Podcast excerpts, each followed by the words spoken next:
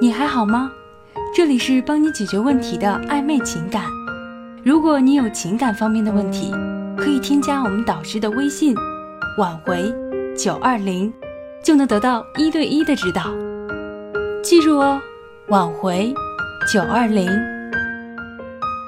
如何在挽回爱情中保持联系不尬聊？分手可能是最痛苦的一件事了吧？很多人因此会坠入消极悲观的生活方式，但这也是人之常情。无论你们的关系是恋人还是夫妻，在相处的过程中总会遇到不少的矛盾，两个人更容易一言不合就吵架。其实这都是沟通不顺导致的。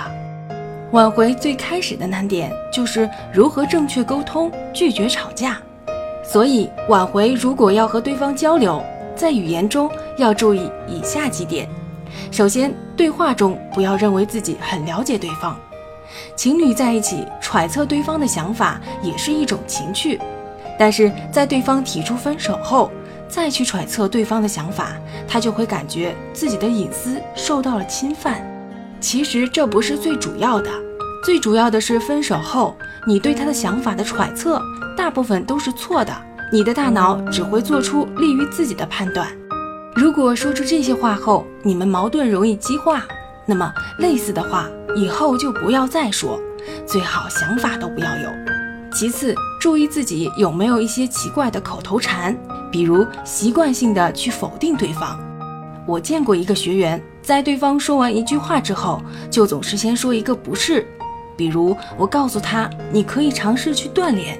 他就回答：“不是，老师，我锻炼多长时间比较好？”即便他之后说的话是在赞同我的观点，在对话中他也会加上一个“不是”。如果你也有类似的问题，一定要改掉，因为会给对方一种你没有听对方说话，或者你一直在否定对方的感觉，非常不利于正常交流。最后，不要主动挑起矛盾。分手后，大部分人都感到心里不平衡。我对你这么好，为什么换回来的只有你的越来越冷淡？所以交流中就容易和对方起争执，为了争一口气吵架，好像自己的嗓门比对方大，自己的气势盖过了对方，就能征服他，把他当做自己的战利品。但是在挽回中，你没有选择权，因为你从始至终就没有想分开。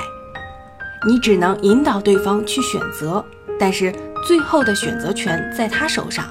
你再和对方吵架，再去打压对方，你仍然无法掌握挽回中的主动权，只会把他推得越来越远。